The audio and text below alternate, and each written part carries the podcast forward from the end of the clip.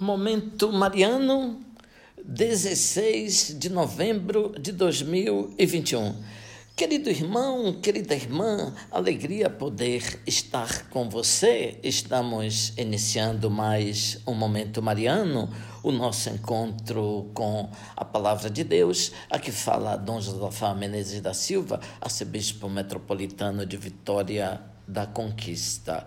Festejamos, depois do feriado da proclamação da República, Santa Margarida da Escócia, uma mulher que, no ambiente político das cortes europeias do século XI, conseguiu dar grandes provas de amor a Deus e aos homens, sobretudo aos mais pobres.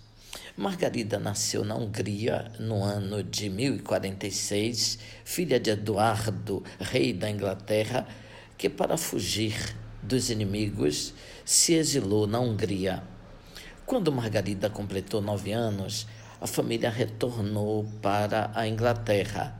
Disputas e problemas familiares fizeram com que, novamente, a família real emigrasse, desta vez para a Escócia ela teve seis filhos homens e duas mulheres, todos notáveis pela virtude.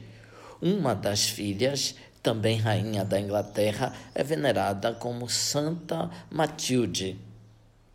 O esposo era um pouco rude, mas admirava a cultura de sua esposa. Acariciava e beijava os livros que Margarida se servia para ler e rezar. Ouvia com atenção os conselhos dados pela própria mulher.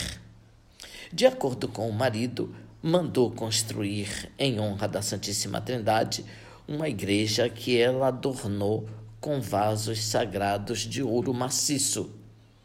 Seu quarto era, por assim dizer, um ateliê, porque tinha diversos paramentos em vários graus de execução mandou embelezar também o palácio e quis que o rei fosse sempre acompanhado por uma guarda de honra.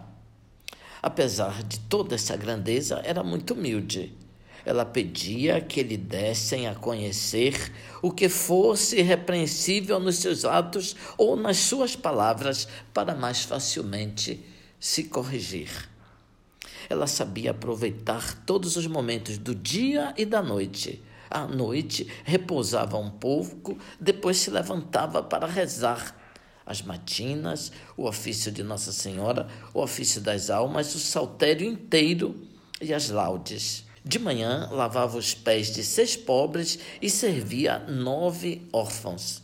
Descansava de novo e, ajudada pelo rei, servia trezentos pobres à mesa. Depois participava da missa.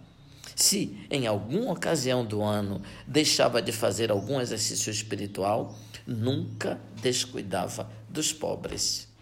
Resgatou prisioneiros ingleses detidos na Escócia, mandou construir hospedarias para os viajantes, soube unir oração e generosidade, vida familiar e vida política, vida religiosa e o palácio real. Na maioria das vezes, as rainhas que receberam a auréola de santidade tiveram uma vida de humilhação, de desgraças e infelicidade.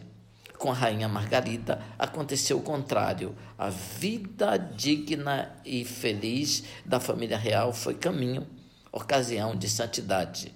Mundos perigosos, mas possíveis. No dia 16 de novembro de 1093, entregou a sua alma a Deus. Abençoe-vos, Deus Todo-Poderoso, Pai, Filho, Espírito Santo. Amém. Ouvinte, louvado seja nosso Senhor Jesus Cristo, para sempre seja louvado.